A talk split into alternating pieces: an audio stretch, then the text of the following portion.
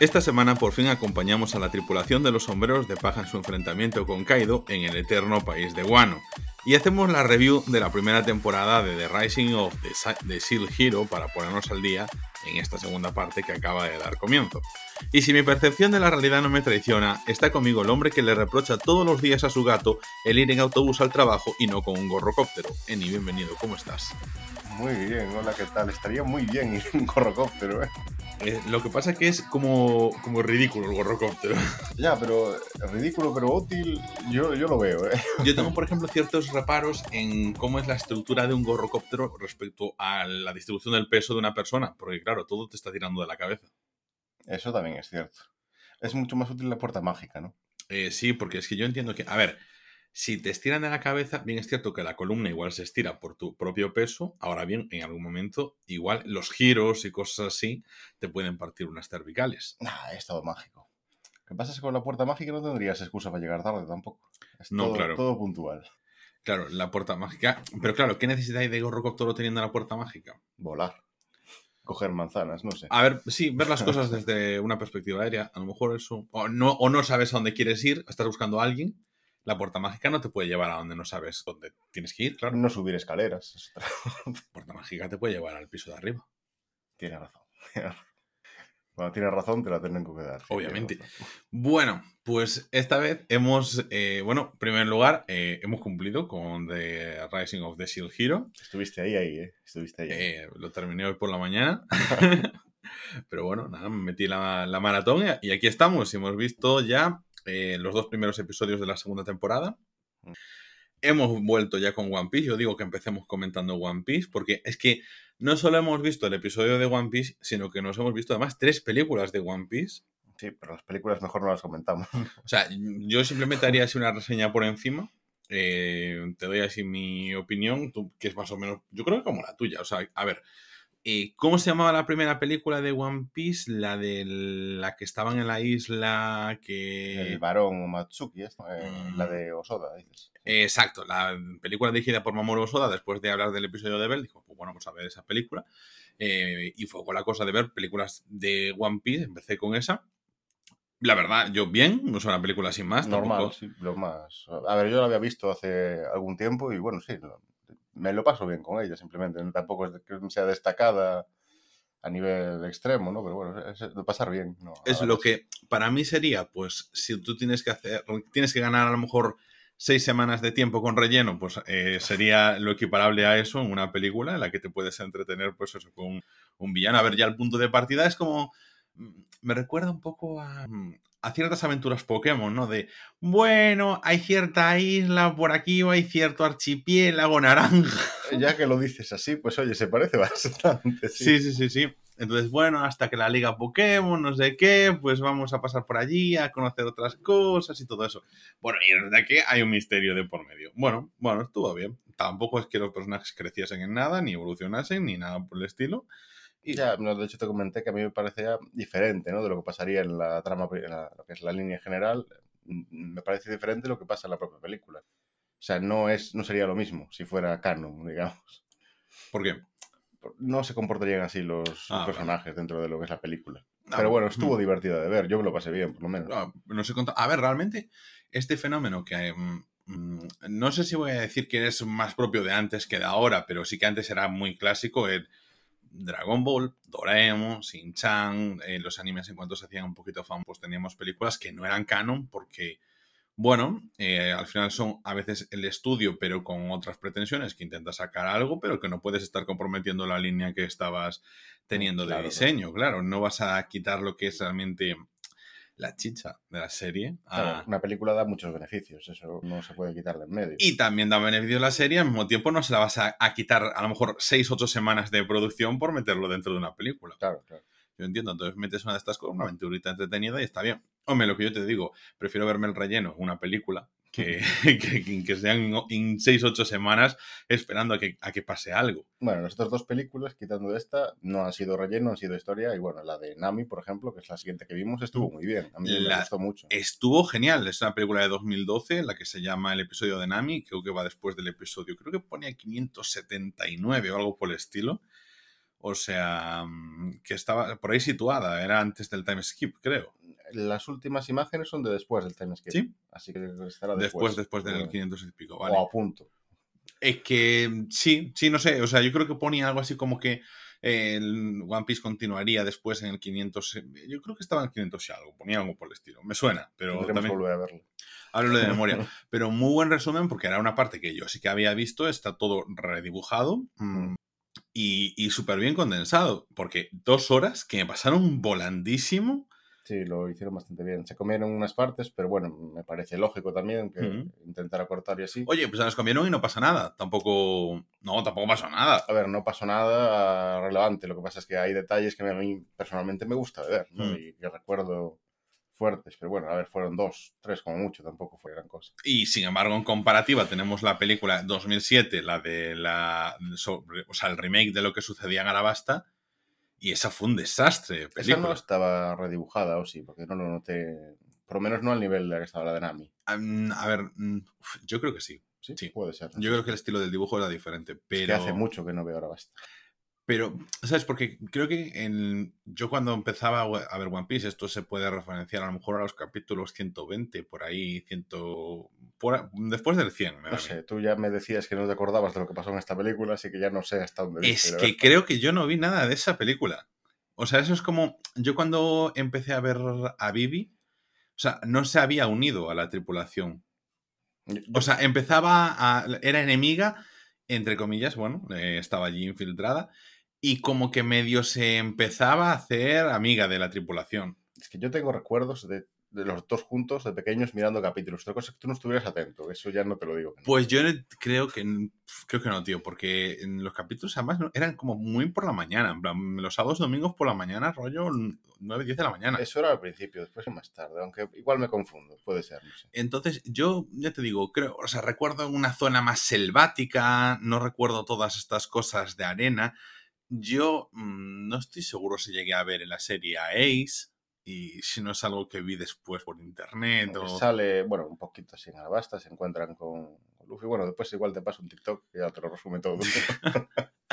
Entonces era como que en esa película el problema era como que eh, era hora y media para empezar, lo cual, eh, hora y media que se hizo eterna, porque el problema es como decías tú, eh, al no darle, o sea, le quitan toda la emoción a todos los combates previos a la lucha con Cocodrilo, porque no te presentan a los personajes, simplemente aparecen, luchan, tal, no sé qué, y se acaba enseguida y no, no tiene nada. Y no te diré más, la propia lucha final contra Cocodrilo y Luffy, que es muy épica, yo la recuerdo muy épica cuando vi el, el anime, o sea, no- ni siquiera he leído el anime. Y es que aquí no tenía ningún tipo de emoción, o sea, sé lo que va a pasar y punto, pero es que no me emociona verlo. Y he visto Mm. el mismo vídeo grabado sin ser la película y me sigue emocionando ver el... Yo es que tengo la Cortan sensación tanto diálogos Eh, y sí, de que- de que es como eh, escena tras escena tras escena tras escena, pero, pero simplemente como para poder... Es que no, yo creo que la película, si, si no conoces la historia, no te la puedes resumir. Así como la historia de Nami, te queda perfectamente claro todo lo que está sucediendo. En esta yo, en momentos en los que estaba súper Mm. perdido. Es que con la de Nami ya se nota mucho más trabajo, ya no solo en el redibujado, sino que está muy trabajada la película, muy bien hilada, no, no sientes en ningún momento como hacían aquí, que paraban la imagen y la ponían como, bueno, no sé cómo se dice el efecto este, ¿no? De poner ahí la imagen como coloreada, recordarás, pero No, ya no me había como parones, como si eso, copiaran un capítulo, pararan un capítulo, pusieran el siguiente así como muy mal. Uf, ya, mal metido, no ya ni me di cuenta, ¿sabes? Que la verdad es que se me hizo eso muy, muy pesada. O sea, cero recomendable esa película, porque yo te iba a decir, yo que esa parte no la vi, o por lo menos mm, igual me descolgué en ese momento, no me acordaba en absoluto de ello. Yo es que, ya te digo, solo recuerdo cuando apareció por primera vez Cocodrilo y, y ya, punto. Es de lo a- hasta donde yo llegaba. Y a lo mejor alguna cosa suelta o que intenté ver después más adelante o alguno así, pero no, no estoy bien ubicado. Y tú, sin embargo, que sí que lo viste, pues al final los dos estamos con la misma conclusión. La película no te aporta a ti como recordatorio de lo que pasó. Para nada, además, porque incluso las propias peleas ya no es que recortes antes, es que dentro de las peleas también le estás quitando. Porque no, explicación, o sea, es muy claro, por ejemplo, cuando Zoro se levanta ahí, después de recibir el último golpe, que sí que se muestra, se levanta y lo corta al rival, pero sin saber tú por qué. Es decir, yo lo sé, porque lo he visto, pero tú, que no lo has visto, ¿por qué se levanta y lo corta de repente? ¿Se hizo más fuerte al levantarse? Claro. Bueno, se acordó de algo en ese momento, claro. Y algo importante. Importante Mm. que es importante el re- para el resto de trama de la serie. Claro que entiendo que esta película tiene un final conclusivo y no se va a querer mostrar y decidieron cortar eso. Pero es algo importante. Claro, entonces, mm, a, a ver, mm, es una... Por suerte, te voy a decir una cosa, te voy a decir, mm, nos dejó con sensación agridulce, a mí me dejó con sensación agridulce decir, "Pf, no me apetece mm, ver a lo mejor otra peli como esta, a lo mejor de esa época, porque está hecha así, no sé si la que resume la situación de cuando se encuentran con Chopper, pues puede estar mejor o peor, pero siendo de la época, pues no me da mucha confianza. Pero por otro lado, me alegro de haberla visto después de la de Nami porque sé que hay cosas mejor hechas. Porque yo llego a ver esta de primera y digo, no veo ningún remake más. No, lo, lo que pensé, de hecho, después de ver esta ayer fue que, claro, la de Chopper, que al principio me echaba para atrás porque cambian un poco lo que es la historia original, metiendo algunas cosas para hacerla como más interesante, por lo que vi. En realidad puede que sea bueno porque estará eso, mejor trabajada, ¿no? Porque al intentar meter elementos nuevos tendrás que forzarte tú a hilarlo también mejor, digo yo, espero. porque- No, y que si son elementos que son canon, aunque no hayan pasado así, Mm, sí, claro. ta- mm, también me, puedo, me puede servir a mí para ir poniéndome al día con la situación, aunque hayan pasado los acontecimientos de una forma diferente. Sí, pero a ver, a mí lo que me extraña de esa película es porque el- las diferencias que viste es que Luffy eh, muestra una, una forma, digamos, que es, pero capitulazos para adelante, pero 300, 400 capítulos para adelante. O sea, Cuando hablamos de One Piece, que simplemente no pasó después, 400 episodios después. a ver, 400 igual es mucho, tendría que repasar, pero me parece como muy pronto para eso. Mm. Pero bueno, la veo y también salgo de dudas, a ver que... Sí, yo, yo apuesto por seguir viendo esas películas que son así remake. Hay una que era la que eh, comentaban todo lo que pasaba antes de llegar a Grand Line. Sí, antes de el, el Is Lunar, sí, sí. Sí, y yo esa también lo veo interesante. O sea, porque al final yo me he reincorporado aquí a One Piece en el 11, en el 1011, con- contigo. Me has empezado a verlo por ahí, me parece. Sí. Y, Sí. mm, y claro, y tú me vas contando, oye, ha pasado esto, ha pasado lo otro, no sé qué, no sé qué más. Pero bueno, si yo voy a ir viendo otros, eso sí que me va a ayudar a componer mucho más el puzzle.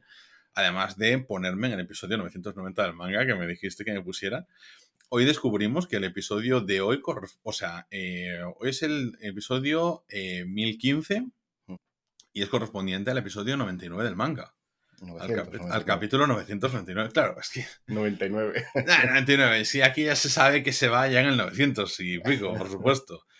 Y como antes, en el 11, sí, no, no, ya sabemos que en el 11 no, en One Piece tienes que ir ya por, por los 1000, tío. Qué buenos capítulos, lo recuerdo. En el 11 a lo mejor salía Boogie. Ahí sigue saliendo de vez en cuando Buggy, ¿eh? Ah, Buggy, perdón. Venga. Bueno, el episodio de hoy, eh, sentimiento de que llevamos esperando un mes por, por este episodio y que, no- que es que realmente se iba a estrenar el día 20 de marzo. Claro, es que, a ver, no es culpa del capítulo esto. Realmente que el Mm. capítulo sea así, cuando se te ha- hubiera tenido que haber estrenado, no es... Que hayan pasado pocas cosas no es culpa del capítulo. ¿no? Claro, O sea, porque- La sensación de espera no es eso. Realmente sí que venimos de un capítulo bastante interesante, que el título era en el que nos, costa- nos, co- nos contaban un poquito el pasado de Yamato y al mismo tiempo nos estaban eh, poniendo un poquito la situación de cómo había eh, tenido esa interacción con Ace cuando fue a la isla y todo el tema.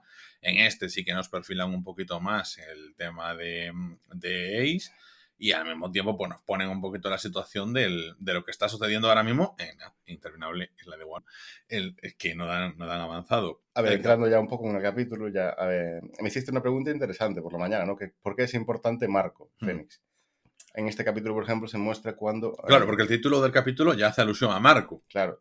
Marco, que es el primer comandante de Barba Blanca. Bien, eh, lo que viste en el capítulo, por ejemplo, se refleja cuando Ace le estaba pidiendo ser el segundo comandante a, a Barba Blanca, que en principio se negaba porque ese puesto estaba guardado para Kozuki Oden, digamos, guardado. Era quien había sido y después murió. Es el que era el segundo de Wano hasta que vino Kaido y le mató. Hmm. Es importante, eh, claro.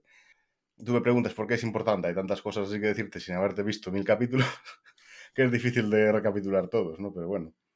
Eh, se ve también que el Bar- Barba Negra, mientras era todavía de la tripulación de, de Barba Blanca, antes de, Hmm. de matar a uno de sus compañeros para conseguir la fruta, que después usó sus poderes para matar a su ex capitán, en este caso. Ahí, cuando era hombre como los demás.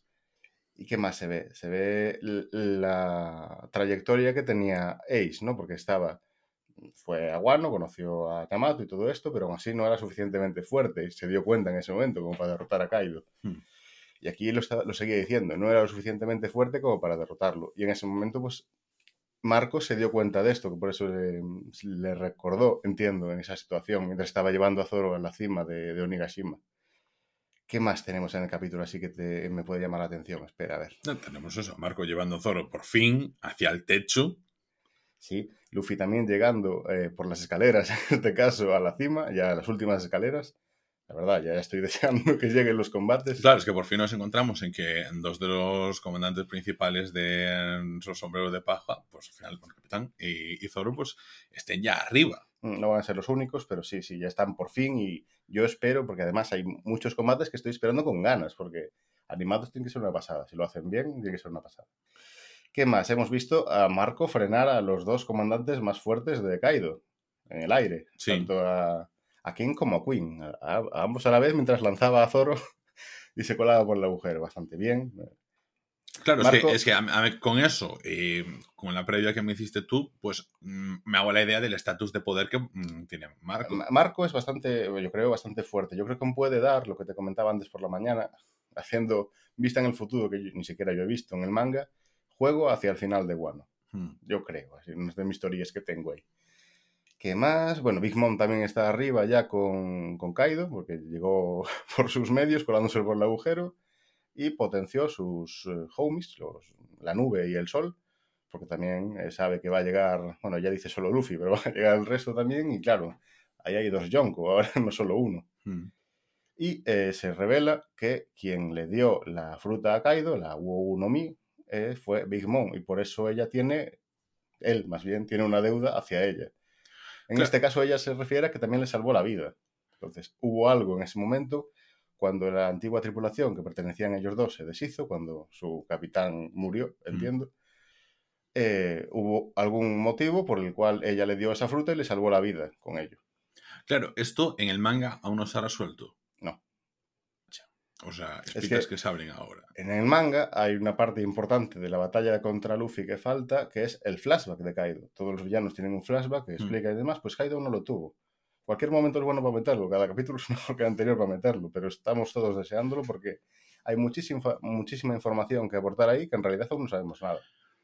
Yo sí hago un poquito de, mm, bueno, de poner un- un poquito en situación lo que decía antes. Este episodio se corresponde con el 999 del manga, es el episodio 1012 del anime, perdón, 1015, y ahora mismo en el manga estamos en el 1045, es decir, faltan como unos 46 episodios si fuese a capítulo de anime por capítulo de manga. Es decir, casi hay un, hay un año de diferencia Sí, la, la batalla con Kaido aún, le queda. ¿eh? un año para ponernos en la situación que está ahora mismo en el manga. A ver, no me quiero meter a spoilers precisamente, pero es que Oda deja muy claro, y te lo digo ya, que Kaido es la criatura más fuerte del mundo. No Hmm. tengo yo ninguna duda como lector ni como nada. O sea, aguanta lo que haga falta. No, no, pero me refiero, es que aún hay un año hasta llegar al punto que estás ahora en el manga. Por eso quiero decir, o sea, la batalla, digamos, ya ha empezado, tú ya la has visto, aunque no has visto en sí la batalla, Vain- eh, eh, Kaido ya ha derrotado a los vainas rojas, están allí eh, en la azotea tirados. Ya estuvo peleando y seguirá peleando, o sea, no... Es que esto me recuerda a- al torneo de Dragon Ball Super con Jiren. Sí, a ver, van pasando diferentes cosas, eh, como, bueno, tú igual no estás tan acostumbrado, pero Luffy no suele llegar y ganar, precisamente. Pierde varias veces antes de ganar al final, es lo que suele hacer. Cocodrilo, por ejemplo, esta pelea eh, viste una vez, pero en realidad creo que perdió otras dos. Sí, me, cuando estaba leyendo un poquito la sinopsis decía que omitía una de las tres luchas contra el cocodrilo. que fue eh, cuando rescató a Vivi.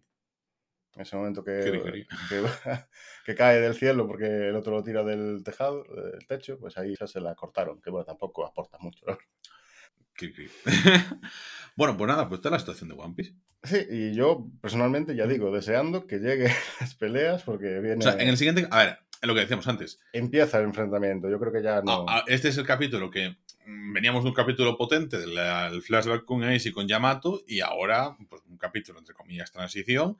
Tuvimos un capítulo transición justo antes eh, del de Ace y Yamato. Ahora pues nos toca un capítulo un poquito más fuerte y simplemente nos apena un poquito que haya Sí. pasado un mes para poder esto que no es culpa de One Piece como tal, claro. La sensación que me da a mí es que ya está todo el mundo posicionado, por lo Mm. menos para el primer round, ¿no? Porque ya están eso, eh, Luffy arriba, Zoro arriba, más gente arriba, y los, ya está, por ejemplo, Jinbe y Who's Who frente a frente también, eh, Frankie con el suyo, con el Tobiropo, bueno, ya hay enfrentamientos muy claros que tienen que ir pasando, porque si no se hace muy eterno, porque son capítulos muy cortos también. Vale, tenemos a todo el mundo posicionado y ¿sabes lo que está también súper posicionado? las hemos papado, macho. La verdad estuvo muy guapa. Yo ya voy a empezar. Voy a empezar con los puntos negativos porque así ya me los quito un poquito de en medio, ¿no? Venga, dale. Em, em, me recomendaste muchísimo el héroe del escudo aquí varias veces. Yo me comprometí a verla. Eh, además, eran. Yo dije todo el tiempo 26 episodios, eran 25 episodios, lo cual me llamó la atención para empezar que sean 25 y no 26 porque, bueno, también me fijé el otro día que, porque al acabar la primera temporada de Haikyuu, que también eran 25, pero sí que había como una especie de OVA, pero es como que los animes no sé, 26 para completar ese, esa mitad de año, realmente. Mm. Es decir, de las 52 semanas que tiene el año, por la mitad 26 y es lo que tiene normalmente contratado. Y el que ve el 25, pues es como que yo ya daba por hecho de que me quedaban más capítulos de los que me quedaban. La serie además es como que también había visto en los títulos de crédito que es de 2019 se estuvo haciendo, es decir, estuvimos esperando un montón por esta segunda temporada. Yo pensé que era en plan del año pasado y, y no, no, esto es prepandemia.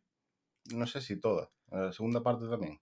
Ah, no sé, no sé si va por partes ni nada por estilo. no es que fueran dos partes, pero son como unos capítulos así al principio y después la siguiente parte Igual fue, bueno, no, no, no lo tengo claro. ¿eh? igual se partió, dices. Sí, sí, Vale, vale, vale. O sea, hay esa posibilidad. Bueno, es que, bueno, eso a mí me llamó la atención. Bueno, punto. Punto de partida, el héroe del escudo mm, se cae, como hablábamos ya en la primera ocasión, hemos comentado que íbamos a ver esa serie, en la que bueno, pues un personaje que es un adolescente que está en su instituto como siempre, que cuando tiene muchos chavos en la cartera, pues en lugar de ir a comprarse cosas, pues se va a la biblioteca y se va a leer alguna novelita ligera, como le gusta decir él, pues cogió. Pero es que esto me pasa en plan en tres minutos, va súper rápido, se le dan cero importancia al hecho de que si es un perdedor, que si es un estudiante normal, que si es listo, que si es tonto, eso no le importa a nadie. Si coge un taxi y lo conduce a Dokawa, no les importa. Simplemente llega a la biblioteca, el tipo a ver un libro, ah, es de fantasía, te está contando ya a ti, el al espectador, oye, pues este libro de fantasía tal, ah, vaya, un hombre, es que eh, es un poco falso, ¿no? El momento en el que te está narrando, ah, así que es un mundo medieval, ah, así que hay cuatro héroes, bueno, aquí hay uno que tiene una lanza, una espada, un arco, un escudo, hombre, un escudo no es un arma, tal. O sea, yo me lo imagino en la biblioteca y me dan ganas de decirle, eh, en plan, chico, cállate un poco, ¿sabes? Eh, me pareció un poco tonto ese... Y entonces yo estaba ya, porque me, está, me estabas recomendando este hombre. Que conste que yo me, me, empecé a leer el manga y una vez que ya está... Se rajó, se rajó ahí un momento en cuanto vio lo... es que es verdad, porque... Eh, em, y ahora llegamos al punto donde yo ya dije en el manga, no, no voy a seguir leyendo esto porque me está llevando por algo que no me quiere... No me gusta lo que me está llevando. El caso es que aparece de repente en el medio de un castillo y ha sido convocado junto con otros mm, tres personajes para ser eh, uno de esos portadores de esas armas legendarias y como, bueno, bien nos, dice la serie, pues va a ser el héroe del escudo. Entonces el rey en ese momento pues empieza a decirle, bueno, así habéis sido convocados para salvar el reino de los monstruos que se van a venir y cada uno tenéis vuestra arma legendaria, pues tú la lanzas, tú la espada, tú el arco y tu amigo el escudo. Además que lo trata un poquito diferente y nos muestra que a través de su visión, como, como si fuese un videojuego, hay una especie de apartado, como una I de información, en la que te muestra estadísticas, tus propias estadísticas. Y Ángel ahí dijo, no, hasta aquí ya no puedo más. Claro, dije yo, pero es que... Capítulo 1, llegando a la mitad. Es que era como los PX, los puntos de salud, el nivel, dije yo, no, no estoy en Pokémon. O sea, por ser, por ser amable, Pokémon. Pero es que lo vi y, le mandé una captura de la pantalla de digo, yo no puedo, no puedo estar concentrado yo viendo una historia y teniendo que estar fijándome en, los puntos de experiencia de nadie. es que me pareció muy tirar para atrás. Y yo estaba ya muy enfadado. Ya, ya, sí lo noté, lo noté. Temblaba la casa y todo. Sí, sí, sí, sí. Y, bueno, nada, ahí paré de leer el manga. Mm, ya está, o sea, voy a ver el anime, punto, me lo pongo y mm, pasa esto y simplemente nos ponen en la situación en la que, bueno, pues que ya se ve que el héroe del escudo está como un poquito más marginado. Un poquito, ¿eh? claro, es como que no se le tiene en cuenta. Los otros tres personajes, pues como, no es que ya sepan de qué va el rollo, pero que sí que lo aceptan de buenas a primeras. Dicen, ah, bueno, pues esto tiene que ser como un Isekai, estoy en ah, un juego. Ahí yo veo la primera clara diferencia que se marca con otros Isekai, así, porque es muy típico, este es muy típico, pero tiene ciertas diferencias muy curiosas. Uno es que no puede llegar, habiendo cuatro armas legendarias, el protagonista no llega y elige. O sea, le toca el escudo, la que se considera siempre el peor, y la que todo el resto del puñetero mundo, por lo menos lo que se ve en la primera temporada, también considera el peor, y como el marginado, y como el que no puede hacer nada, solo defiende y, malamente. ¿no? Porque incluso en los mm. primeros capítulos recuerdo que dicen que eso, la gente que suele llevar un escudo cuando sube de nivel ya no es necesario, ¿no? Porque los demás ya tienen su propia defensa y no necesitan que los defiendan. Bueno, cosas así muy que lo separan de algo más clásico, de coge una espada y empieza a lanzar rayos por todas partes. Pero vemos que, bueno, eso lo iremos viendo, que es más propio de esa, esa parte del reino, concretamente. No es que haya ese sentimiento generalizado en todo el mundo, pero sí que en esa parte del reino sí que se tiene un poquito esa consideración de no es a lo mejor que esté justificado de que al final es un escudo y que no, no, no vas a ir hasta romperle el cráneo. Eh, yo lo haría. Pero, em, pero sí que me parece que es como que se deliberadamente se construye esa narrativa. Vemos que incluso eh, hay escuderos que, escuderos que intentan, eh, bueno, pues que se adhieren a los héroes por orden del rey, de los que se ofrecen voluntarios, a cada uno de los héroes y a él no se le quiere adherir nadie hasta que aparece una de las chicas que sí que se mm, adhiere a, a este hombre que primero estaba con el héroe de la lanza y dice, bueno, pues me voy contigo tal. Bueno, vemos que le, van haciendo un poquito la explicación de cómo funciona el mundo, que tiene que enfrentarse pues, a una especie de recogiendo experiencias. Esto me recuerda, entras a, principio en Pokémon y te encuentras con Weedle. Pues, cualquier celda, por ejemplo, va así, el primer monstruo este gelatinoso que te encuentras, pues... Claro, necesitas vencer a cuatro cosas para poder llegar al nivel 2 o empezar a conseguir alguna técnica, alguna cosa de estas. Y yo en plan, te odio, te, odio muchísimo, es que de verdad esto me está cansando. O sea, no, puedo soportar yo que tenga que estar matando globos para, para, conseguir puntos de experiencia. O sea, esto va a ser una tortura. Claro, ahí dentro que a mí esa parte me gusta, ya, ya entro de cabeza. A ver, que lo que yo te decía cuando veíamos Hakusho, me gusta que hay cosas estructuradas, como por ejemplo los momentos de poder de Toguro, y que dicen, vale, esto así, así, así. Pero que pequeños detalles dentro de una historia, pero es como que me estaba dando la sensación de que toda la historia iba para eh, justificar esa estructura. Y no que es una estructura que se explica un poco dentro de la historia, que es a mí lo que me entra bien, sin, sin mayor problema. Pero además te decía, me gusta porque te lo va explicando y tú en tu cabeza te ubicas. Me gustaba cuando en Dragon Ball tenían los radares porque sí que te ubicabas en los niveles de poder de cada uno de los de los, de los guerreros. Pues es una forma de de ponerte en situación, de ubicarte. Entonces, eso está bien, porque si no hay, por ejemplo, cuando te ves One Punch Man, no sabes quién es más fuerte. Mm, Saitama. Para parte de Saitama, claro. Pero existen los niveles de los monstruos, cosas así, o sea, todas esas. Mm, al final, las series van creciendo y necesitas poder ubicarlos, ¿no? Entonces, bueno, está bien.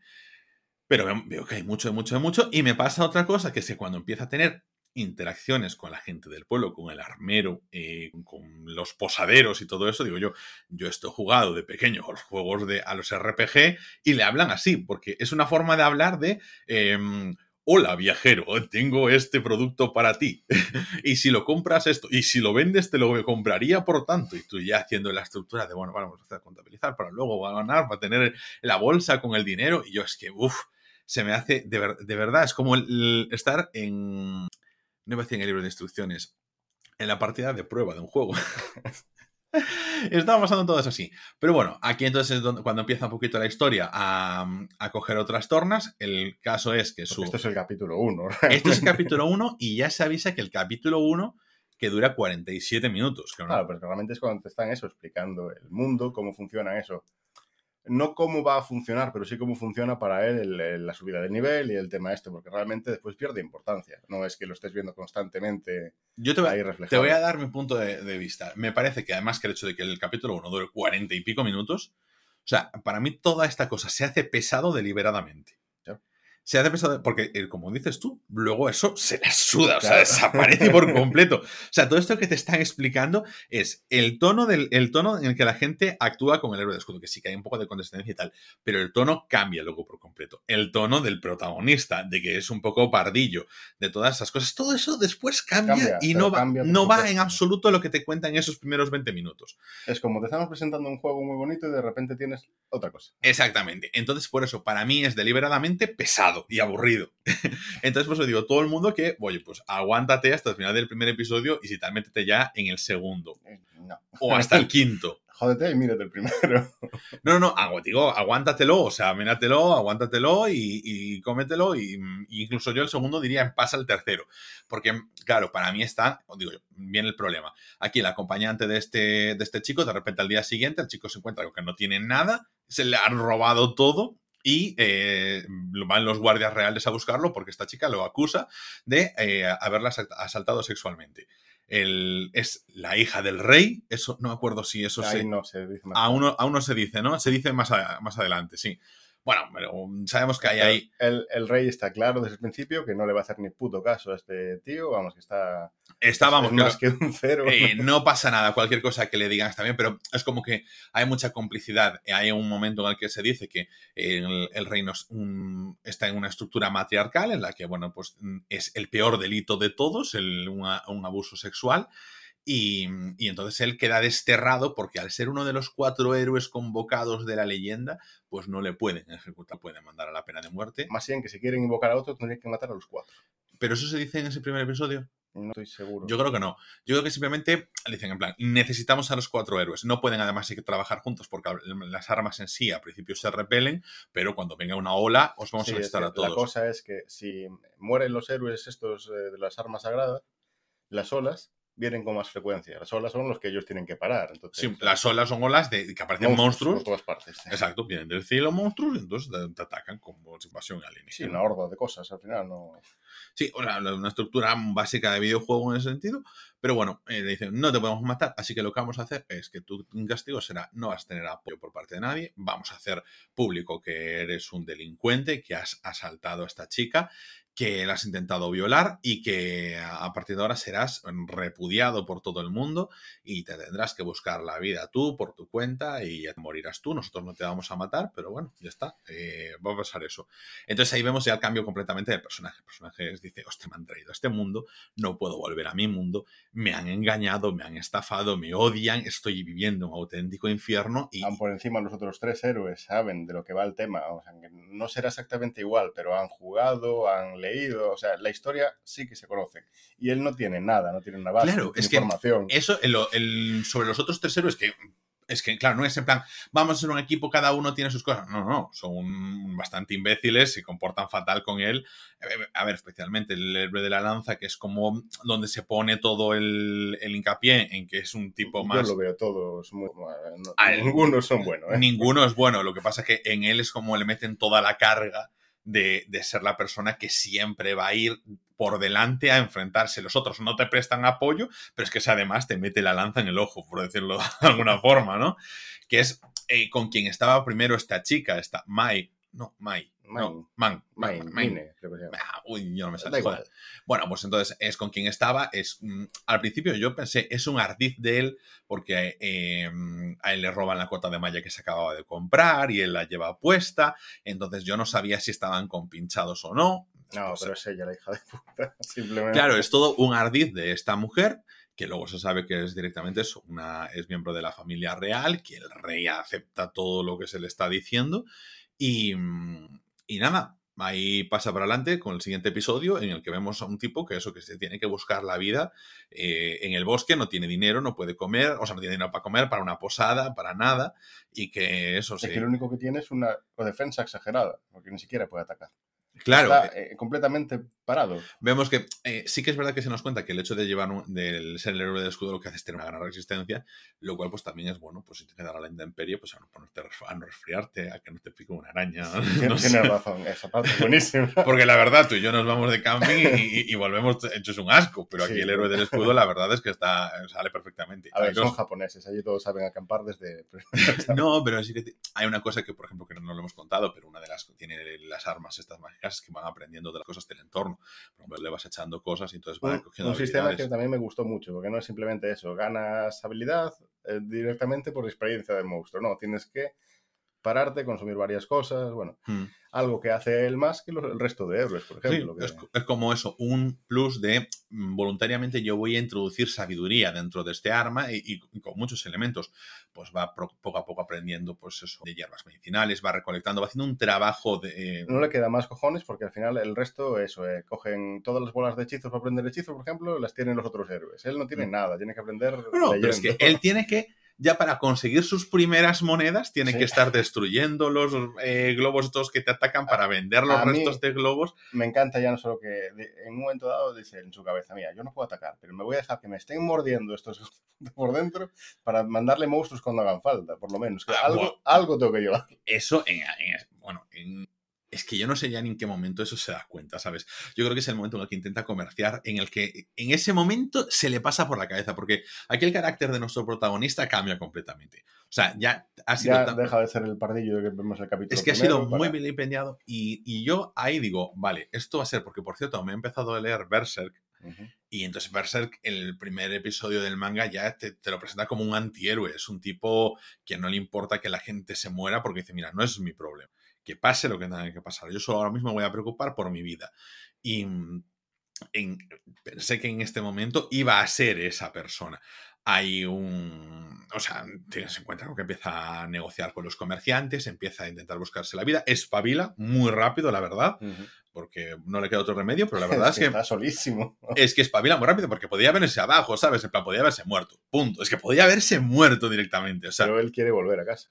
Es que, es que pero, tampoco quiere tanto volver a casa. A ver, lo que él sabe que no puede volver si no acaba con las olas. Pero sí, eh, Y en Pero un momento dado. no sabe ni cómo hacerlo. Claro, en un momento dado pasa eso de eh, querer simplemente sobrevivir a querer poder superar las olas, porque él no, eso, no puede atacar directamente. Pero que él, yo creo que a- yo no estaría de verdad ni preocupado por las olas cuando digo, no tengo ni dónde dormir los próximos días. Ya, ya. O sea, es que, es que me puede, no las olas, me puede venir ahora mismo una llena y me come. Por eso te digo que si él hubiera sabido desde el principio que lo iban a invocar a donde estuviera la ola sí o sí, que eso no se lo dice nadie tampoco, ¿sabes? No, no, no, no. buah. El caso es que aquí llega para mí una segunda parte que es eh, deliberadamente conflictiva, ¿no? Porque te presenta un personaje, el personaje que decide, pues, eh, como no tengo ni escuderos, nada por el estilo, cuando consigo ya hacerme ya un comerciante, por decirlo de alguna forma y tal, dice que es donde puede invertir. Se ha encontrado con alguien que le va a proponer una solución, que es un esclavista. Y entonces le propone comprar un esclavo para que sea esa persona la que ataque por él. Es una buena idea, realmente. Entonces.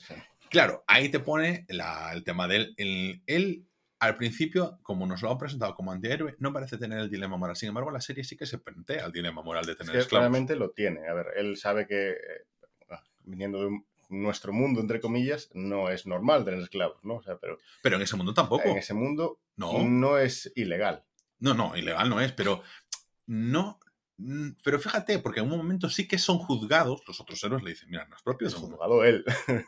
Es Porque juzgado. hay más gente con esclavos, pero es juzgado él por tener esclavos. Pero mm, tampoco se ve mucha más gente con esclavos allí. Bueno, a ver, em, igual no, se hace Yo, referencia se ve, que hay, se ve que hay un esclavista que se vende, que venden esclavos, que gana la vida con eso, pero es juzgado, es decir, se le ve repudiado por la gente y se le dice, no es un comportamiento que, que la serie acepte como válido ni ese mundo acepte como válido. O sea que, y sin embargo, que creo que es la propia relación, en la propia dinámica que se muestra del héroe y de, por supuesto, del que escoge como esclava en ese momento, que es la que, entre comillas, lo explica. Entonces a mí me gusta eso, porque creo que la serie juega a poner posicionamientos un poco extraños para nosotros como espectadores, eh, que pueden ser cuestionables porque, claro, sí, si ponemos el utilitarismo por delante, bien, claro, lógico, porque tienes que sobrevivir, pero si no pones el utilitarismo por delante y pones, oye, tío, también es una persona como tú, pues entonces no lo tienes tan claro.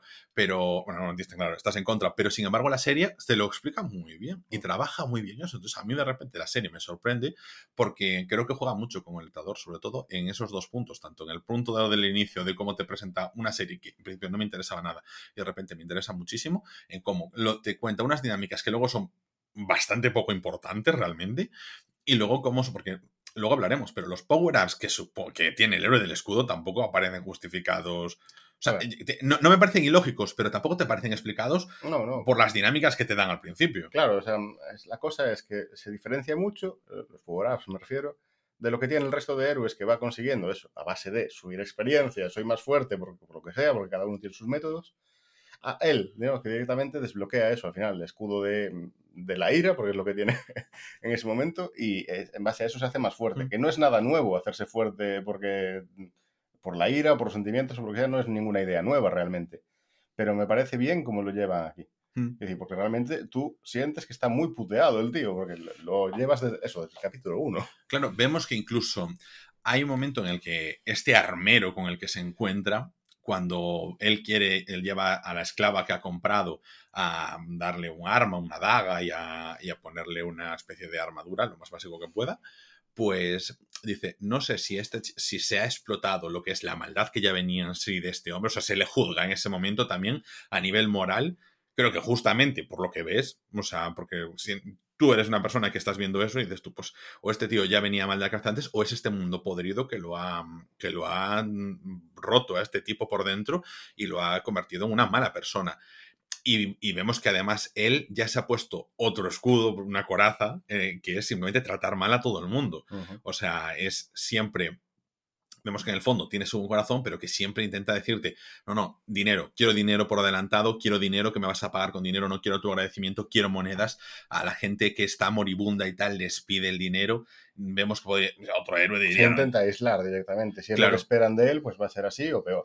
Sí intenta ser eso, una mala persona, y que poco a poco, a través de esta persona que es Raftalia, la persona, la esclava que compra, pues cómo se van haciendo amigos, cómo eh, él va reforzando su confianza, la de ella, no, no hacia él, sino hacia sí misma, hasta que incluso llegamos al punto cuando la juzgan y todo eso, en el que a ella la liberan de, de ser esclava y no, yo no podría ni siquiera decir, es que es un síndrome de Estocolmo que está enganchada a él, no, no, no, simplemente es esa relación que se ha reforzado entre los dos de confianza. Eso se trata bien, quiero decir, después se entiende que Raftalia ya sabe, que no era él, pero otro héroe del escudo que fue bueno con los semihumanos, que mm. Raftalia es semihumana, que estuvo en el pueblo, que bueno, que realmente Raftalia ya tenía como una base de que el héroe del escudo es bueno con los semihumanos, que ayudó a que se generara confianza con, entre los dos personajes. Claro, y aquí yo hasta este punto veo pues una serie así normal, donde veo que, bueno, pues hay unos antecedentes históricos de que había otros héroes y que cada uno, que sí había unas personalidades definidas, y hasta aquí veo una serie normal, pero creo que esto es así como a la mitad de la primera temporada, y aquí empieza todo ya a, a escabrarse un poquito más. Porque de repente te dicen, bueno, lo que pasa es que aquí además de eh, aparece la, otra heredera al trono, bueno, la auténtica heredera al trono, que es la hermana menor de esta chica que aparecía al principio que engaña a nuestro protagonista, vemos que eh, la, intenta matar su hermana, eh, vemos que hay problemas, hay conspiraciones. Le, cogió un asco. la hermana es... Que, vamos, porque... yo tengo la teoría de que es un personaje que se acabará redimiendo, ¿eh? No voy a hacer spoiler. es mejor. Vale, vale, vale, vale, vale. o sea, porque tú en el manga, ¿cómo vas al día? Eh, salió un capítulo ayer, creo. ¿Y, cómo vamos respecto al anime? Lejos. Muy, muy lejos. Sí. Porque, ¿sabes? A mí me da la sensación, porque digo yo, hay un punto en el que podría ser un caos. O sea, no un cao, cao, cao, cao, pero... Ya te, dije esta mañana, eh, la serie, la segunda temporada va eh, cambiando. O sea, no veo los mismos pasos que veo en el, veo en el manga. Así que, oye, igual le dan por desembocar en otra cosa, que tampoco me parecería mal, ¿eh? si me sorprende y me parece bien lo que están haciendo, mejor, ¿no? Casi prefiero eso que la caguen adaptándola, no sé. Ah, pero mira, llegamos a esta segunda parte de la primera temporada donde para mí hay una, una clave que ya empieza a decir, bueno, eh, todo esto es la historia que se te ha presentado al principio, después de esa eh, historia que no gusta, que para mí no me gusta al principio, pero después aún te da un giro de tuerca más y te dice, mira, vamos a ver, aquí estos cuatro héroes que han sido convocados, han sido convocados en este reino por obra y gracia de este señor, que es el rey que está ahora mismo, que es el rey regente, que ni siquiera es el que más manda, que la que manda es la reina, que la reina está intentando aplacar la ira de los otros reinos porque ni siquiera tendría que haber convocado a estos héroes. Tendría que haber convocado a uno y se ha convocado a cuatro. Y cuando estuviera ella, que también lo hizo porque le dio la gana. O sea, no podría haber invocado a, ninguno. Exactamente, o sea, que no tiene poder y simplemente dijo, pues ahora los tenemos todos por aquí. Nos encontramos con, además, que existe la, toda la influencia de una secta religiosa que venera a tres de los cuatro héroes, que es donde evidentemente el héroe del escudo no está, y ahí vemos donde existe esa parte de influencia, de rechazo hacia el héroe del escudo, que aún no acabe de entender yo, por lo que se contó en la serie, por qué existe eso. O sea, yo entiendo que el héroe del escudo, pues sí que tiene históricamente otras afinidades, que es respetado en otros reinos y otras cosas, pero ¿por qué hay como que esa cosa de que hay tres héroes que sí y ese héroe no? ¿O por qué por lo menos hay tres héroes que sí? Porque podría ser ningún héroe, por lo que nos mostraba a lo mejor el pontífice, que a lo mejor que por él no... Que el héroe del escudo es diferente al resto y no encajó en algún momento en la, en la, en la que se mm. quería seguir la secta esta. Sí. Porque yo no sé, llamarla así. Claro, pero significa que anteriormente el héroe del escudo era diferente y los otros tres héroes también eran unos payasos. O sea, que históricamente tienen que ser unos payasos. A ver, Me gustaría que se eh, desengranas un poquito más ese tema. Aquí ya entramos que yo también quiero esperar cómo se desenlaza esto, porque realmente no lo sé. ¿Cómo se elige el héroe? Ya hemos dicho, no Mm. es el tío quien elige el arma, es el arma quien elige al tío. No sé, está por... Depende, porque también vemos que no todos vienen del mismo Japón, digamos. Exactamente. Que vienen de Japones como diferentes realidades. Ah, Esa escena que además me pareció muy buena porque en muy en nada, en cuestión de 15 segundos te dicen, te lo explican fácilmente porque dicen, simplemente vamos a hacer un concurso, o vamos a hacer a la de tres decimos cómo se llama el presidente de Japón o vamos a hacer las mismas preguntas y todas dan respuestas diferentes, te deja, queda claro, no es lo mismo, pero tampoco se paran a decirte de por qué hay diferentes dimensiones estilo. Realmente, no, no- no sé. yo Todo lo que pasa fuera de este pero- mundo no importa. No importa, sí, no importa.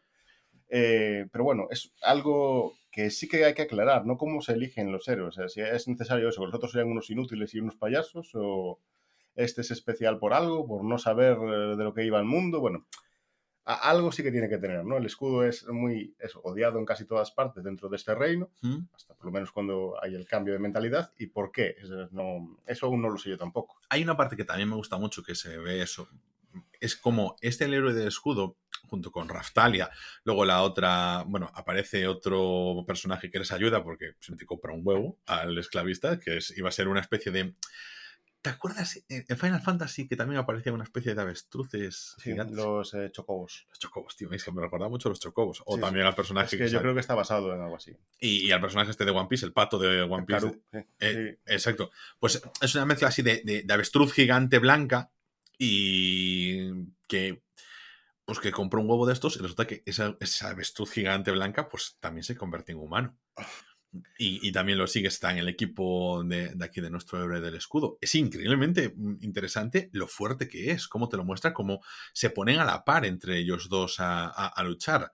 Es una de las razones más que ha intentado este, es eso, experimentando directamente con el escudo, que puede hacer el escudo, que no puede hacer el escudo, cuando eso es capaz de, a través del escudo, potenciar a sus esclavos, en este caso. Pero Mm. bueno, es una cosa que los demás héroes no hacen. A ellos no les interesa reforzar los equipos, se refuerzan ellos y punto. No... De hecho, se ve cuando se cuando me fijo en las estadísticas y que suelen estar ellos uno o dos niveles por encima del héroe del escudo. Claro, porque realmente quien ataca no es él. Entonces eso se refleja y él siempre va a estar un poco por detrás.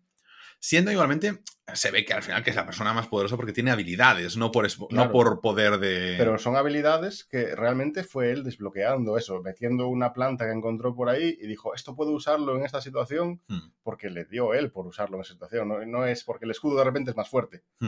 Vemos en esta temporada eh, cómo él además, eh, una cosa que hace es que te van contando lo que son las hazañas de los héroes, de los otros tres héroes, y cómo realmente las va reparando, porque pues eso, llega Eso un, me, me encantó esa parte. Esa parte es genial, porque llega uh, el héroe de la espada, pues mata a un dragón, pero resulta que eh, mató a un dragón, dejó el cadáver del dragón, el cadáver del dragón trajo enfermedades, peste, bichos, un montón de mierda, y estuvo haciendo que enfermase toda una aldea por ese cadáver y no había quien sacase ese cadáver de allí. No, a ver, que eh, los otros héroes no son nada conscientes de que esto no es un juego, que sí que es otro mundo real y que la gente se muere y los cadáveres quedan ahí, o sea, la gente y monstruos. que- Claro, que las acciones tienen consecuencias, que hay una logística, ¿sabes? Que eso me gustó muchísimo, como decir, vamos a poner los pies en la tierra. Otro que simplemente, pues que trae una semilla que te daba un fruto, pues esa semilla, que lo pensamos tú y yo una vez diciendo, bueno, ¿por qué no plantamos, cómo era? Cañas de, cañas de bambú. Cosas que crecen rápido. Eh, claro, y luego, eh, en plan, no, porque si no después esto se infesta. O sea, hay que tener un poquito de conciencia, por resulta que esa planta infestó la ciudad y, y, eh, al final creaba un problema enorme y eran plantas mágicas al mismo tiempo.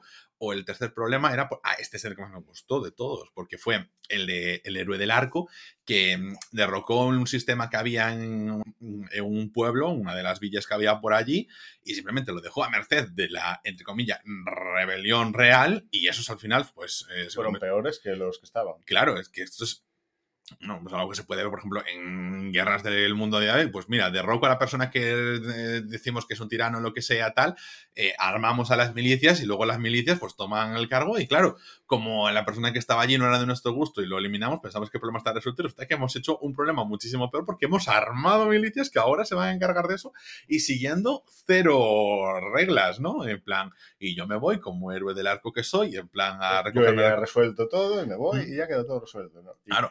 Y Y- no contentos con tener que arreglarle al otro sus meteduras de pata, aún le reprochan que se están llevando, la- o sea, que, que alguien les reclama las recompensas antes que ellos, ¿no? De las cosas que van haciendo. Sí. Que me parece, vamos, de- que yo no tendría tanta paciencia.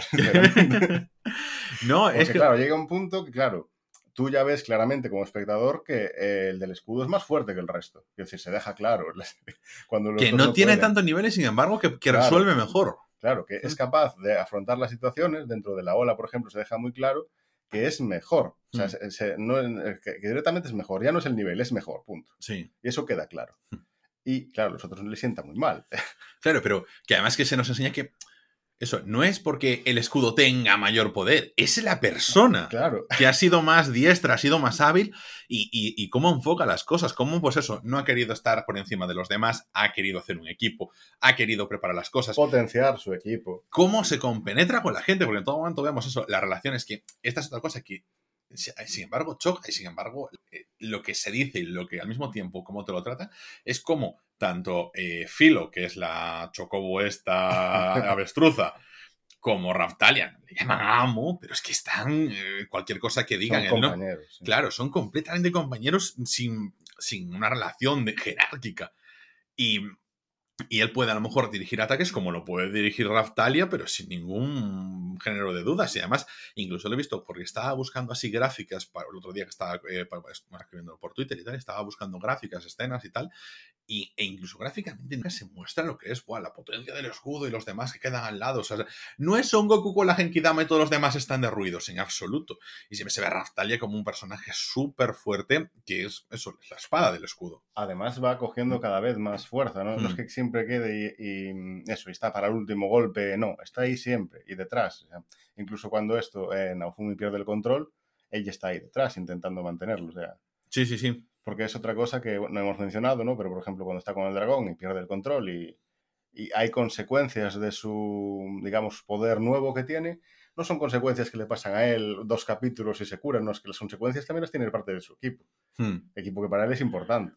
Sí, y vemos que además eso que dura capítulos y capítulos y hay momentos en los que te van diciendo, ostras, que aún estoy cansado de esto que ha pasado hace cuatro o cinco capítulos, que está muy bien. O sea, en plan, ya hemos cambiado de tercio, estamos en otra aventura, lo que sea, pero... Pero, las consecuencias están ahí. A Sí. ver, no es una consecuencia, sabemos cómo es el anime, sabemos que se va a curar o que al final va a salir, pero que quiero decir que se deja claro que la consecuencia sigue estando, que no Sí, mágicamente. Hay una cosa que también me gustó, que es que en, en esta acción en la que se enfrentaron a, eh, bueno, a el héroe de la espada mató a un dragón y el dragón se convirtió en un dragón zombie cuando se encontraron con él. No sé por qué se convirtió en un dragón zombie. ¿Tú te acuerdas por qué? Mm, pues Creo que al no arrebatar el núcleo del dragón quedó Mm. la ira del dragón y Mm. al generarse la ira volvió como uno muerto. Eso, eso Pero, creo volvió- que se cuenta. Pero, pero, pero cuando apareció el héroe del escudo, o sea, no podía haber vuelto antes. Es La cosa es que creo que no podía salir de ahí. Creo, ¿eh? no, no recuerdo bien esa parte, la verdad. No sé, bueno, da igual. El caso es que él, eh, entre él y el Chocobo, nuestro querido Filo, pues se mm, acaban siendo parte de ellos un, un trozo del, del núcleo ese del dragón. Dos, en realidad, el que lleva a Naofumi después en la armadura y el que come filo. Claro, sí, o sea, o sea, acaban teniendo parte de ese núcleo y es recurrente. O sea, algo que era un, entre comillas, pues una metedura más de pata de los héroes eh, que va él recuperando, como por, ejemplo la de las plantas no tuvo más consecuencias, por ejemplo, o lo del... O lo de la ciudad que reconquistaron, pues tampoco tuvo más. de- O sea, la cagada del héroe de la lanza no tuvo consecuencias a posteriori. No diría eso, ¿eh? porque eh, a raíz de la cagada del de la lanza, por ejemplo, se unió gente a su equipo que de por ejemplo. Es verdad que sí que tuvo eso, pero no tiene ninguna consecuencia. A ver, no, no directamente a lo que es el, el desarrollo de poder del protagonista, ¿no? Pero, pero sí que me pareció que es eh, tan realista de, bueno, pues de esto, que es entre comillas un paso más, eh, tampoco tiene tanta trascendencia, porque tampoco fue. Porque cuando el empieza gran tú lo combate- ves como es un viaje más, que va hasta allí, haces de recadero como una misión secundaria, pero realmente no. Es un avance en la trama. ¿no? sí, sí, sí, es un avance, pero que le va a ser recurrente porque es como una parte de otro ser que está eh, dentro de él y que se tienen que enfrentar para conseguir parte de ese poder y que juega mucho con todo ese sentimiento que tiene desde el principio, que es la ira y el rencor por este mundo que lo Claro. ha traído. que se junta en la ira del dragón con haber sido asesinado cuando realmente no estaba haciendo nada malo, cuando eh, la ira que tiene ya Naofumi dentro por todo lo que ha soportado en este mundo, Mm. cuando entra en ese estado se juntan las dos, la del dragón y la de él. No entramos tampoco mucho en todo lo que es el background que le dan a Raftalia, que también es bastante, porque eso es una semi-humana, el tema de los semi-humanos. Em, el tema de, bueno, eso, que al final que fue esclavizada, que fue eso, em, atacada cuando fue una de las primeras olas de, de, monstruos, que fue, en teoría tenía que ser salvada por el reino y el reino pues los vendió como esclavos. Pero bueno, o sea, quiere decir que tiene mucho background. Eh, Filo no, porque acaba de nacer de un huevo, es decir, no puede tener mucho background que digamos, pero sí que se nos da. Y aún así me gusta el desarrollo que tiene Filo después, como la reina filorial y tal. O sea, una cosa podría haber sido más típica, sí, y no, no me disgusta, que decir, no es la reina ya, Mm. está como en preparación o en prueba. Sí, sí, sí. no sí. tiene de repente un superpoder enorme. Ah, y nos- me gusta también mucho esto, que es que se nos ha presentado primero una villana Glass eh, en la primera temporada eh, que es muy superior al héroe del escudo y que simplemente dice, mira, esto es que aún os queda mucho por delante. Y luego que os ap- aparece esta, que es la rana Y si- Fitoria. Y, si es superior a Fum, imagínate los otros tres. Hombre, sí, claro. Que los otros tres, eh, me da un poco de cosa que, que no terminen de crecer, ¿sabes? Claro. Porque aunque sea, aunque se nos muestre como, mira, que son un poco tontos, un Sí que hay momentos en los que tanto Rei como Itsuki sí que se dan cuenta de cosas que no son tontos tontos, o sea, no están... Pero es que realmente sí, se dan cuenta, sí, es cierto, pero No, no, no, les importa un cojón. Es que no, no, es que ellos van por sus intereses. Lo que pasa es que yo no los considero tan tontos como, Como- sí, como el héroe de la lanza que está eh, en la puta pola, ¿sabes? Está en su mundo ensimismado por su ego y los otros sí, pero en plan, yo tengo mi vida y tampoco me voy a mojar yo por los demás. Claro, sí, él mira por ellos, punto. O sea, me parece muy de eh, el, no sé, de el japonés eh, individualista. Sí, a, a mí me parece eso, pero también me da cuenta que, claro, aquí se ve claramente como Naofumi ha dicho, es que nos van a matar a todos. Hmm. Ya sea por las que las olas nos superan o porque nos mata Fitoria. Nos Claro, pero lo, lo de. Fitoria, por ejemplo, es se encuentran con que, bueno, pues por lo que sea, en una de las misiones se desbloquea un demonio, que es un dinosaurio, la verdad, me hizo mucha Era. T-Rex, sí. ¿Es un T-Rex? Porque dije yo, ¿pero es un dragón o eso tiene bracitos? Tenía bracitos. o sea, Sí, creo que habían explicado que era como un dragón de tierra, un, un dinosaurio. era un dinosaurio, ¿no? Y entonces aparece pues, como un, una cocatriz de estas, un... ¿Un chocobo? No, no un co- una cocatriz. El chocobo, ¿no? Bueno, después lo busco, da igual. Las co- en ahora me sale cocatriz, yo creo que, co- bueno, alguna cosa es. Y, mm, eh, bueno, una de estas avestruces gigantes, pero era mucho más grande que la que nosotros veíamos que la filo, que al final era una avestruza grande. Pues esta es muchísimo más grande, tal, se, bueno, se enfrentan, tal, y lo vence sin muchos problemas a este. Pues que me da una patada. Eh, aparece como en su forma humana, al mismo tiempo Filo no lo dijimos, pero también tiene una forma humana. Y, y te, bueno, no te explican, pues mira, yo soy, eh, soy la reina de los filios de, todo, de estas series. Yo salí humana, tengo forma humana, porque a mí me crió un héroe, no sabe qué héroe era, ¿no? No dijo que... No, tipo- ya no se acuerda. El problema es que ya lleva tan, viva tanto tiempo que no se acuerda. Claro, que dice, bueno, además dice, ¿no? Que nosotros no tenemos muy buena memoria, las cosas como son. Sí, O son sea, pájaros. sí. exacto, que no sé si es verdad o es una cosa que... Es una cosa recurrente en los animes con los pájaros. Y un- no, sé si es algo de ellos o, o es cierto que los pájaros pierden la memoria fácil, ¿no? Pero bueno. Claro, a mí mo- o no sé si me gustaría que simplemente que fuese un- una, una- una cosa de realidad, simplemente pues tenemos mala memoria, porque la realidad puede ser esa, simplemente tenemos mala memoria. O te cuento lo que debes saber en este momento. O sea, No, tampoco eh. tengo por qué entrarte mucho más, porque a lo mejor no te conviene saberlo de momento. avanzando un poco más, sí que no se acuerda realmente de lo que ha pasado, porque sí le explica bien a Naofumi que eso que tendrá que tomar en algún momento una decisión, si salvar el mundo o a la gente, Hmm. pero no se acuerda de por qué ni cómo. Sabe que pasa eso, pero nada. Claro, Que entonces, claro, bueno, realmente es importante para no desvelarnos a nosotros lo que pasa. O sea, Hmm. es una excusa decir- para decirnos así. Pero sí que es verdad que tampoco se acuerda de otras cosas. Que- lo que te iba a decir es que aquí sí que hay una cosa que digo yo, bueno, no, no está a lo mejor lo más hilado del mundo, y es que mm, eh, se encuentra con que esta protagonista nuestra, que es Philo, la que acompaña a nuestro héroe del escudo, que puede tener forma humana, te dice, puedes tener forma humana porque ha sido creada por un héroe, simplemente. Y puede ser tú, nuestra, mi sucesora, Una candidata, sí. una candidata. Pero también digo, eh, tampoco hay más candidatas, porque por lo menos no han salido. Claro. Ah, vale, de acuerdo. De acuerdo. Eh, porque claro, esto pudo ser de la generación anterior de héroes o de la anterior, de la anterior, de la anterior. Claro, la Yo no sé cómo va es- esto para atrás. eso se dice en la serie. Es muy raro que salga un- una, tipo, algo como filo, ¿no? Que es Sí. raro. Eh, pero puede salir. Es decir, sin que sea criada por un héroe. Ah, sin que sea creada por un También, héroe. sí. O sea, Vale. Filo se desarrolló rápido porque, porque está, era esclavo y, y Nofumi tiene el escudo de esclavos. Sí. Pero sí, también puede salir en la naturaleza normal. Ah, vale, vale, vale, vale, vale. De acuerdo. Vale, bien, bien, bien. Con eso me, me ubico un poquito más.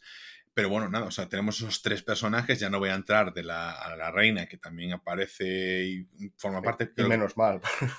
Yo creo que tampoco tiene tanto desarrollo como estos personajes. No, pero realmente a mí me sirve con nivel de, espectador decir, bueno, por lo menos ya las cosas van más tranquilas. ¿no? no va a ser todo el rato la persecución hacia Naofumi, de escapar, de que los otros no. de que no tiene un sitio donde volver, mm. ¿sabes? De, claro. Que no va a ser eso la continuidad de la serie, porque hasta ese momento cuando se desarrollaba toda la persecución, me llegó a cansar. Quiero decir que ya, es que había ese, momento en el que incluso... Nos estamos desviando del tema principal que nos habíais presentado de todas, de todo. De las olas, porque sí que se, te encuentras a las olas porque vienen y punto, pero es que otra vez a lo mismo y que incluso después de tener que estar luchando juntos, pues es que ahora han secuestrado a la princesa. Y es que tú, qué pesado. Pero esa parte que es casi. A ver, yo. Es, para mí es el final de temporada, porque los últimos mm, cuatro o cinco episodios lo que hacen es presentar como la segunda temporada. Y, que es esa parte de la secta de los tres eh, héroes. La verdad está guapísima, porque es como eso, te explica todo un poquito, te da a entender por qué hay estas motivaciones, qué cosas han pasado, qué situaciones em, lo propician, y que hay unas motivaciones detrás ante tanto puteo. Y bueno, es como que se acaba resolviendo todo. Me gusta el papel de la reina, cómo se juega todo, cómo se juega el castigo hacia el rey y a la otra princesa. Ah, eso, me encantó. Ya estando un poco ahí atrás, también diré que eh, es curioso, ¿no? Que la iglesia esta eh, tenga como eh, la religión de los tres héroes, pero no le importa cargárselos. a los tres eh, que no son el del escudo, ¿no? O sea, los consideran en algún punto inferior a lo que ellos esperaban mm. y tienen como el arma que ellos piensan mejor que ya es la... Pero ya la, tenían de antes. Sí, sí, no sé, no, entendí muy bien esta parte. sí, por eso yo siento que ahí me faltó más background. Entonces digo yo, bueno, pues igual tiro por el manga, a ver si, pero si a ti tampoco te lo ha contado mucho más. A ver, es que esta iglesia no, no sé desde cuándo atrás viene, ¿sabes? ¿Viene más atrás? ¿Pasó algo con el escudo anterior o el anterior del anterior? Es que no, sabemos. Claro, cuando nos pongan más background de lo que pasó con las generaciones anteriores, pues ahí tendremos un poquito más de tema. Pero sí que es verdad que es como una ideología que se estaba propagando entre las gentes de allí, con una simbología, con un escudo que tenía las tres armas, una insignia que tenía las tres armas, no traía la del escudo, y es como estamos marginando el tema del escudo, pero, insisto yo, sin saber por qué motivo no se le incluye al del escudo o por qué motivo se incluye a esos tres. Es que no entiendo yo ese posicionamiento cuando podría ser la de renegar de los héroes directamente. Mm, yo a ver, tengo una teoría, pero no lo puedo decir aquí sin hacer spoilers, así que me la guardo hasta que lo lea. Vale, perfecto. Pues nada, pues ya me pondré al, día con... Se te acumula el trabajo. Se me acumula el trabajo de leer. pero ¿sabes lo bueno? Que como que ahora que ya el trabajo de ver ya me lo he pasado, eh, se lee más rápido, o sea, ya me he puesto, es verdad que ahora pues, nos veremos así más de One Piece, pero 25 junto con el episodio 1, 26 episodios que me he zampado todos seguidos de, mm, del héroe del escudo. Ahora vamos a hacer los próximos episodios, vamos a ir comentando el episodio semanal del héroe del escudo, el episodio semanal de One Piece, una película de One Piece, pues también le da aquí un poquito de review.